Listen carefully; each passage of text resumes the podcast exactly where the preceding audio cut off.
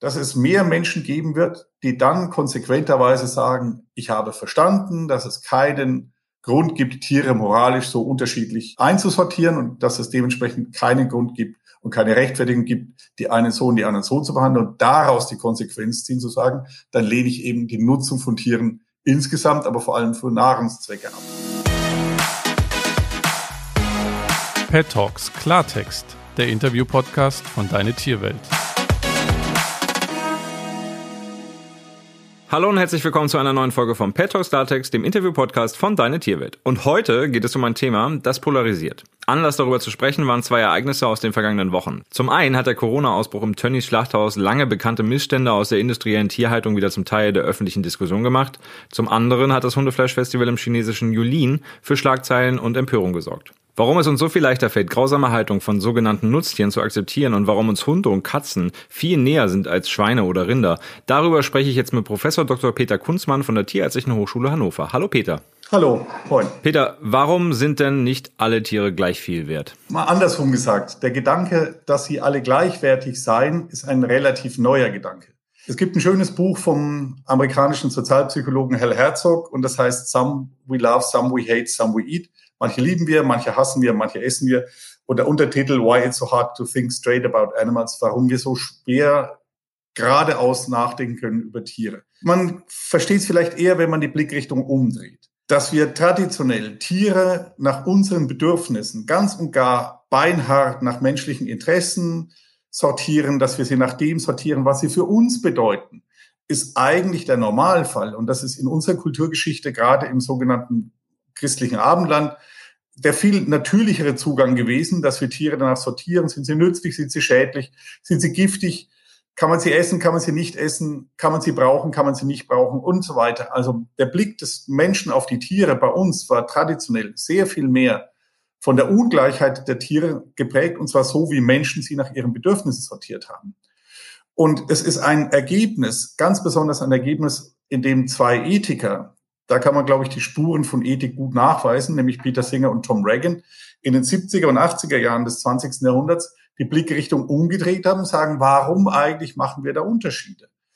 Wenn wir uns das nach einem ethischen Strickmuster angucken, so zum Beispiel Peter Singer, dann zählen die Eigenschaften von Tieren, die sie für die Moral relevant machen, viel mehr und die sind eben ganz anders verteilt als wir bis jetzt Tiere in Kartons gesteckt haben. Wo kommt es denn her, dass uns Hunde näher sind als Schweine zum Beispiel? Auch das ist ein schönes Beispiel, weil man das so gerne aus unserer Perspektive sieht. Gerade beim Hund kann man das sehr gut sehen, dass wir in der Kulturgeschichte auch ganz andere Bilder davon haben. Bei uns in unserer Kultur erscheinen viele Menschen, so wird es auch gerne zitiert, als der beste Freund des Menschen und viele Menschen schätzen die, wie sie es empfinden, sehr enge persönliche Beziehung zum Hund sehr hoch. In vielen anderen Kulturen war gerade das, was uns den Hund sympathisch macht, ein Zeichen dafür, dass der Hund ganz unten in der Hierarchie steht, nämlich dass er alles tut, was der Mensch von ihm will. Der Hund hat keinen Charakter, der ist servil, der ist feige, im Unterschied zum Wolf, das steht auch bei Platon so.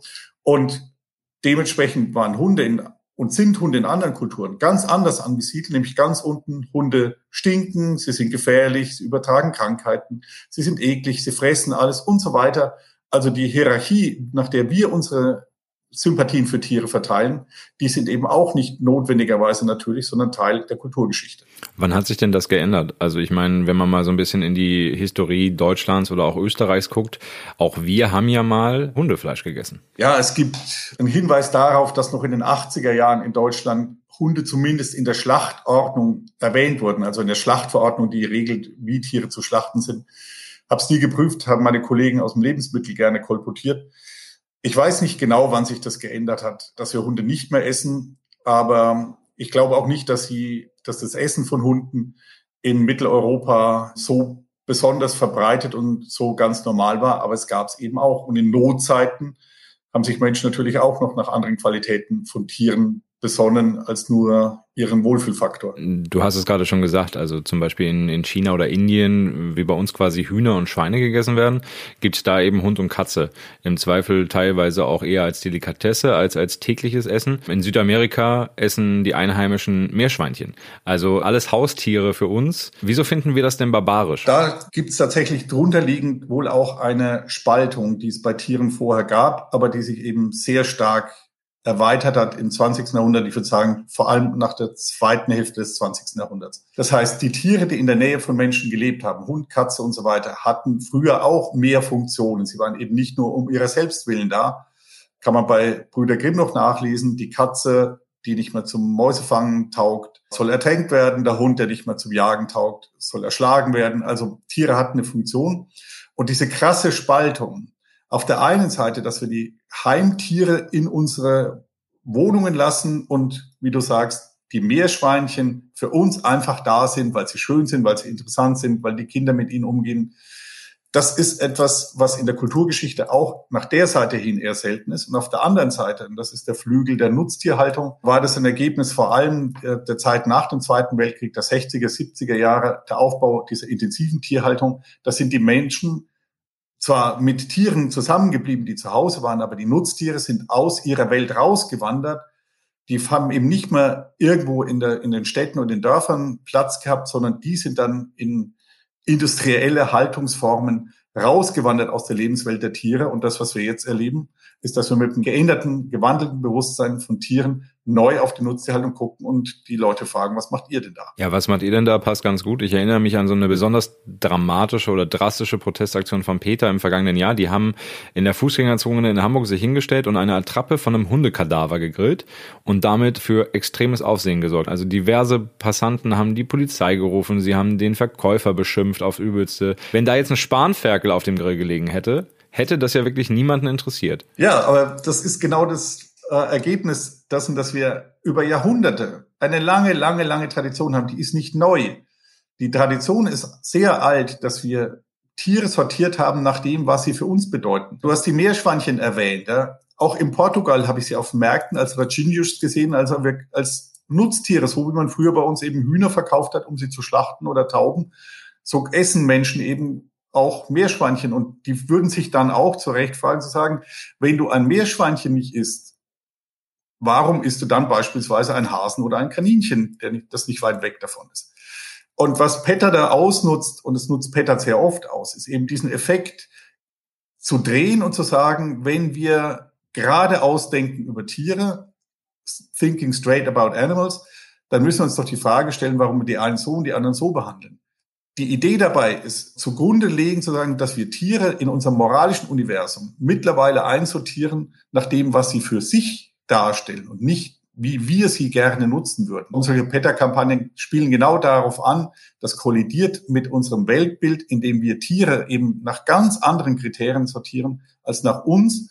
Und wir finden Tiere nett, freundlich, liebenswert, schützenswert und was da alles dranhängt, weil wir sie mit unseren Augen so sehen und andere Tiere werden eben abgedrängt, die wir mit unseren Augen nicht so sehen.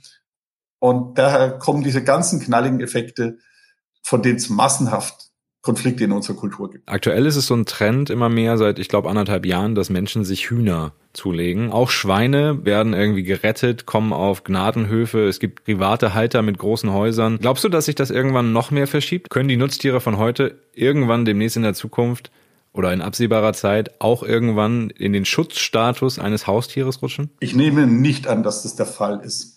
Also es gibt es natürlich, ich selber hatte mal durch einen glücklichen Zufall ein Huhn, das mir zugelaufen war, klingt komisch, war aber so, war faszinierendes Tier. Alles in Ordnung. Ich verstehe das auch, wenn Menschen da, auch zu Nutztieren, selbstverständlich. Warum sollte man zu Schweinen keine, keine persönliche Beziehung oder eine, sagen wir zumindest mal, eine individuelle Beziehung aufbauen können? Das alles geht. Aber im Großen und Ganzen bleiben das sehr sporadische, sehr private, sehr kleine und da muss man auch sagen, sehr hobbymäßige Aktionen.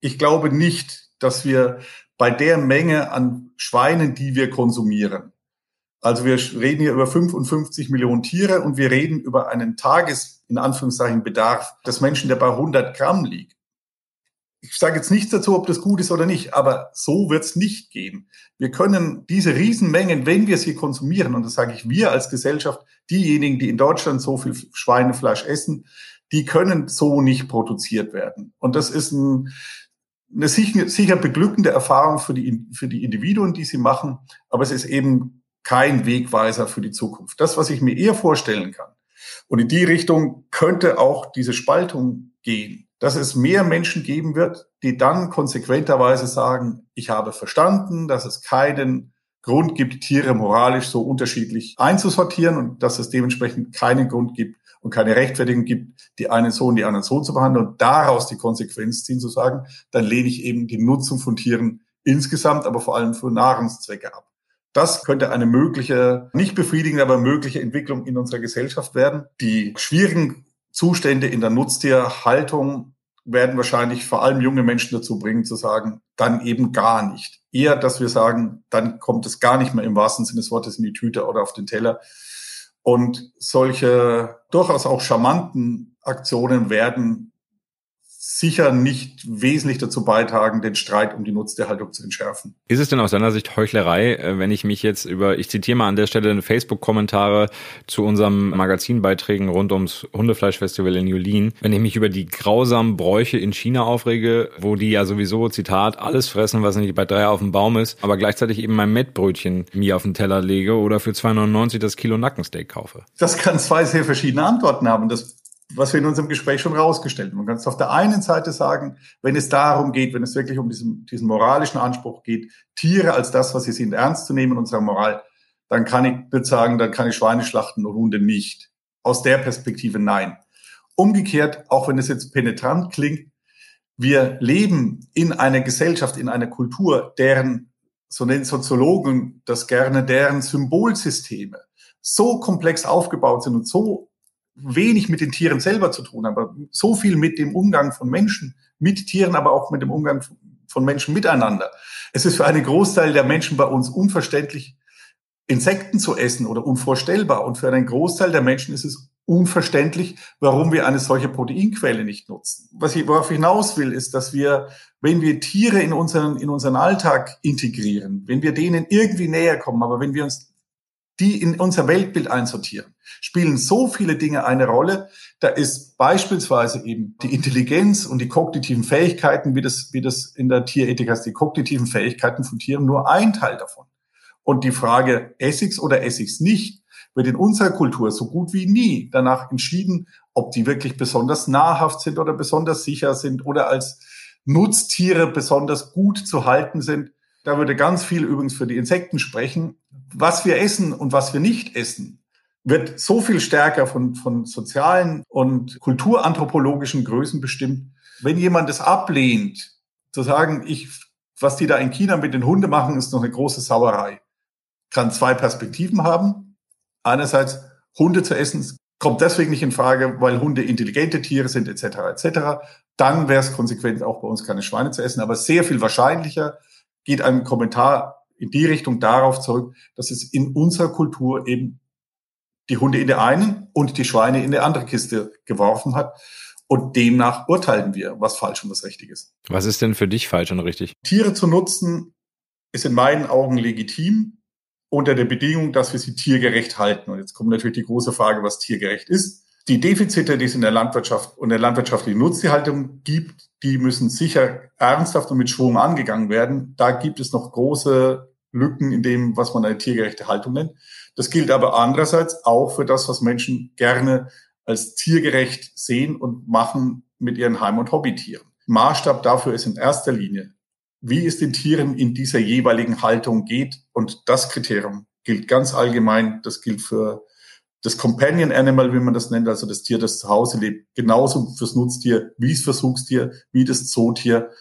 Die, die Nutzung prinzipiell ist in Ordnung, sofern wir darauf achten, dass wir das aus der Perspektive des Tierwohls, wie man das heutzutage nennt, rechtfertigen können, was wir machen. Wenn ich mir Eier kaufe und ich kaufe mir Bio-Eier und die kosten zwei Euro mehr, dann mutmaße ich als Konsument, dass es den Tieren besser ging. Kann ich denn sicherstellen, dass es dem Schwein, das ich da als, als, als Nackensteak kriege, vorher auch gut ging? Also um es polemisch zu sagen, sicherstellen kannst du das gar nicht. Also der für den moralischen Zugriff auf das Thema entscheidende Punkt ist es, wie es den konkreten Tieren in ihren konkreten Lebensverhältnissen geht.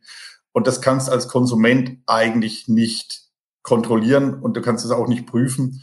Und auch das ist eine, sagen wir, eher eine Randlösung, sich dann zu überlegen, das gucke ich mal alles selber an und selbst dann mit Verlaub als landwirtschaftlicher Amateur, wenn ich, wenn ich das von außen sehe, ist es immer relativ schwer einzuschätzen, was da alles passiert. Also kurzum, ich bin ein großer Freund, immer noch ein großer Freund von solchen Label-Lösungen. Das heißt, dass da eine Organisation dahinter steht, die es garantiert, dass für andere Haltungsformen mehr Geld bezahlt wird. Aber alle Labelformen, und das ist die andere Seite meiner Antwort, alle Labelformen beziehen sich darauf, welche Ressourcen dem Tier zur Verfügung gestellt werden. Platzangebot, Beschäftigungsmaterial und alles, was man da quasi von außen als Inputfaktor in die Haltung von Tieren integrieren kann. Das kann man mit solchen Labelsystemen auch durchreichen bis zum Verbraucher, der sich dann darauf verlassen muss, ganz einfach darauf verlassen muss, dass da auf einem Etikett etwas ausgewiesen ist, was tatsächlich ein Mehr für Tiere bedeutet. Das schließt sich nicht ganz aus, das widerspricht sich nicht,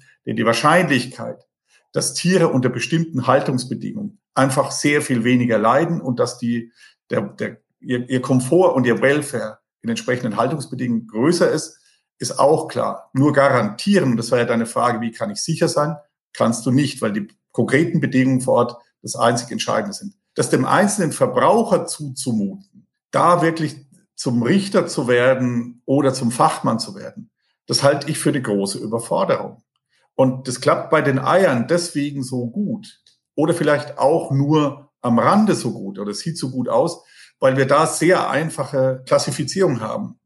Das sind eben nur vier, im Grunde vier Haltungssysteme, die da zur Auswahl stehen. Das wird ganz schnell schwieriger, wenn man danach fragt, zu sagen, sind denn auch alle Biohühner da, wo sie sind, wirklich glückliche Hühner?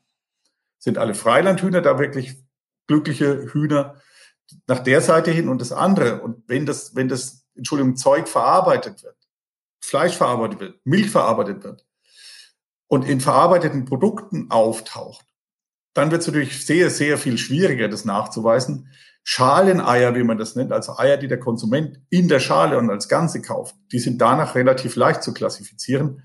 Aber ein Schwein, das geschlachtet wird in, unter modernen Produktionsbedingungen, ein Rind, das geschlachtet wird unter modernen Produktionsbedingungen, wird in so vielen Einzelteilen zerlegt.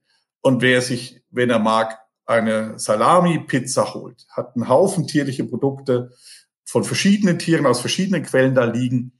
Und dann wird es wahrscheinlich schon ein abendfüllendes Programm, die einzeln gelabelt sehen zu wollen. Peter, es ist aber auch irgendwie Heuchlerei, wenn ich jetzt als Hunde- oder Katzenhalter meinem Hund Trockenfutter mit Büffelfleisch aus Kanada und meiner Katze irgendwie, äh, weiß ich nicht, Schäber mit Rind gebe, weil ja auch dafür Tiere sterben müssen. Auf den Schlachthöfen sagt man, Tierfutter ist das fünfte Viertel.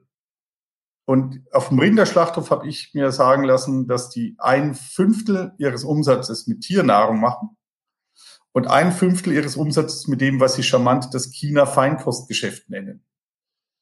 Also Dinge, die bei uns nicht gegessen werden, wie Pansen beispielsweise beim Rind, kannst in China äh, noch profitabel verkaufen, weil Leute das da gerne essen. Und in meiner fränkischen Heimat galt das als Nahrungsmittel. Das wird fast halt kein Mensch mehr an oder fast kein Mensch mehr an. Da geht es noch, aber vor allem Tierernährung. Ich meine, wir haben 14 Millionen Katzen und 9 Millionen Hunde und die fressen nicht Salat. Also das muss ich ganz einfach sagen. Ich habe kein großes Problem damit. Ich habe auch kein Problem damit, dass Schlachthöfe da Geld mit verdienen. Aber wenn du, wenn du das wirklich mit, mit, wenn ich da unter dem, was ich versucht habe, in einem, in einem Gespräch darzustellen, streng auch die moralische Seite hältst, warum sollte es für ein Schwein oder für ein Rind moralischer sein, es nicht zu schlachten, damit wir es essen, aber damit es der Hund oder die Katze kriegt? Wenn man es konsequent nimmt, sage ich halt bitte raus, dann muss ich eben auch gucken, wie ich meine Tiere ernähre, ohne dass ich ihnen Fleisch gebe. Und da stehen mir meine Tierärzte dann wieder auf der Matte und sagen, bei Hunden machbar, aber nicht einfach. Bei Katzen geht es zum Beispiel nicht, sagen meine, meine Tierarztkollegen hier. Die kannst nicht vegetarisch ernähren, ohne dass sie darunter leiden. Im, im, Im Zweifel kann dann ja nur die Folge sein, wenn einem was am Tierwohl liegt, zu sagen, ich konsumiere kein Fleisch mehr. Ja, und selbst dann ist es nicht unbedingt eine Antwort auf, auf ein Tierwohl. Auch da vielleicht mit zwei Perspektiven. Wenn jemand sagt, die, die Bedingungen, unter denen heute Tiere gehalten werden, passen mir überhaupt nicht, das sollten wir Tiere nicht zumuten, dann ist es nicht unmöglich, aber es ist schwer, da einen Weg rauszufinden. Und wie gesagt, diese Labelprogramme sind keine Garantie, aber sind ein Wegweiser dahin. Und wenn das klappt, was da unsere Bundesregierung jetzt versucht auf den Weg zu bringen, werden wir da in den nächsten Jahrzehnten vielleicht auch größere Möglichkeiten haben als Konsument. Aber ich bin darauf angewiesen, dass die ganze Kette dazwischen, und da war der Fall Tönnies ja auch ein Teil in der Kette, der nur mittelbar mit der, mit der Landwirtschaft und der Tierhaltung selber zu tun hat. Die ganze Kette zu kontrollieren als Verbraucher, das überfordert den Verbraucher. Die Konsequenz daraus zu ziehen, und da ist, und das ist ein Gedanke, den ich auch gelegentlich in der Landwirtschaft vortrage. Wenn mir das als mündiger, vor allem als junger Mensch, denn die geht es meistens stärker an, als junger Mensch überlegt zu sagen, kann ich denn sicher sein, dass das, was ich da kaufe, zumindest nach der Animal Welfare Seite, nach dem Tierwohl hin, so in Ordnung geht, dass ich da mich nicht schämen muss dafür. Das kannst als Konsument nicht sicherstellen. Und die Konsequenz, die viele ziehen, sagen, da ändert sich so wenig strukturell und da ändert sich so wenig, dass man wirklich sagt, da geht ein Ruck durch diese Nutztierhaltung. Das bewegt sich so konsequent in die Richtung, dass ich sicher sein kann, dass ich da keine Sauereien mit bezahle, wenn ich Geld für solche Produkte ausgibt. Das führt vermutlich viele oder doch äh, nicht wenige dazu, zu sagen, dann muss ich es ganz bleiben lassen. Umgekehrt, und jetzt deinen Gedankengang zu Ende gedacht, wenn wir gar keine Tiere mehr, zumindest zu Ernährungszwecken nutzen, hat sich das mit dem Tierschutz ohnehin erledigt. Dann haben wir keine Tiere mehr, dann können wir aber auch nicht über deren Wohlbefinden reden, weil dann keine Tiere mehr da sind. Niemand wird sich Schweine halten, zumindest in größeren Stückzahlen Schweine halten, nur damit Schweine auf der Welt sind, sondern die gibt es nur, weil und solange irgendjemand am Ende sie auf die Schlachtbank führt. Das wird keine Lösung des Tierschutzproblems sein. Es könnte ein Ende der Tierhaltung sein. Da bin ich nicht Prophet genug, um sagen zu können, es wird in diese Richtung gehen. Aber es ist, es löst das Tierschutzproblem in der Landwirtschaft nur, indem es das ganze Tierproblem in der Landwirtschaft aufhebt. Vielleicht abschließend, schließen sich deiner Meinung nach Fleischkonsum und Tierschutz gegenseitig aus? Nein, also gerade nicht. Äh, um, das mal, um das mal andersrum aufzuziehen. Es gibt Tierschutz und es gibt viel, viel, viel Tierschutz in der Landwirtschaft. Das wird auch gerne unterschlagen. Es gibt sehr viel Wissenschaft mittlerweile, wie es Tieren besser geht. Es gibt auch sehr viel, und das muss man einfach fairerweise anerkennen. Es gibt sehr viele landwirtschaftliche Tierhalter, die sich Gedanken drüber machen, wie sie ihre Tiere gut halten. Und da ist es mir dann wiederum zu pauschal zu sagen, ja, das ist notwendigerweise immer eine Katastrophe für den Tierschutz. Im Gegenteil, da ist sehr viel passiert und wahrscheinlich passiert auch noch sehr viel. Was machen die denn? Es gibt Halter, die sich überlegen, wie viele Tiere sie an einem Ort halten. Was man gesetzlich durchsetzen kann, ist ein Mindeststandard. Aber man kann diesen Mindeststandard auch von sich aus natürlich übertreffen und sagen, dann stelle halt ein paar Schweine weniger rein. Sich fortzubilden, beispielsweise äh, bei, bei Schweinen Beschäftigungsmaterial zu besorgen. Das machen viele Landwirte, auch ohne gesetzliche Notwendigkeit. Zu sagen, was tut den meinen Tieren gut. Und da gibt es ein großes Angebot und da gibt es eben, wie gesagt, auch sehr viel Forschung dazu, wie man sowas sinnvollerweise anlegt. Und es gibt auch viele Landwirte, die bereit sind, solange sie es ökonomisch tragen können, ähm, da auch Geld in die Hand zu nehmen oder auf bestimmte Annehmlichkeiten zu verzichten, weil es ihren Tieren gut tut. Tierschutz setzt Tierhaltung voraus und Tierschutz bedeutet, dass wir bei der Haltung und der Nutzung von Tieren sie nicht übermäßig und nicht unverhältnismäßig belasten, so würde ich es mal definieren. Und innerhalb dieser, dieser großen Spannbreite gibt es sehr viele Möglichkeiten, was für Tiere zu tun. Und nochmal, letztlich entscheidend sind die Verhältnisse, die konkreten Verhältnisse, in denen dieses Tier bei diesem Landwirt steht. Und da gibt es ganz große Unterschiede. Und ich würde sagen, wir sind damit am Ende unseres Gesprächs angelangt, warum wir so gut darin sind, zu verdrängen, wo unser Fleisch eigentlich herkommt und warum es uns so nahe geht, wenn Hund oder Katze in anderen Ländern als Nutztiere angesehen werden. Darüber habe ich mit Tierethiker Professor Dr. Peter Kunzmann gesprochen. Vielen Dank fürs Gespräch, Peter. Gerne. Und auch euch natürlich vielen Dank fürs Zuhören. Wie denkt ihr denn über das Thema? Kann jemand, der Tiere liebt, gleichzeitig Fleisch essen? Und was ist mit dem Hundefutter? Schreibt mir gerne mal an podcast.deine-tierwelt.de oder diskutiert in der Deine Tierwelt Community und selbstverständlich auch auf Facebook über das Thema. Ich freue mich auf eure Nachrichten. Ansonsten gilt wie immer, hört euch die anderen Podcasts von Deine Tierwelt an. Meine Kollegin Harriet, Ricarda, Tina und Annika versorgen euch mit allem, was ihr über Katzen, Hunde und Pferde wissen müsst. Und in diesem Sinne, viel Spaß dabei und bis zum nächsten Mal.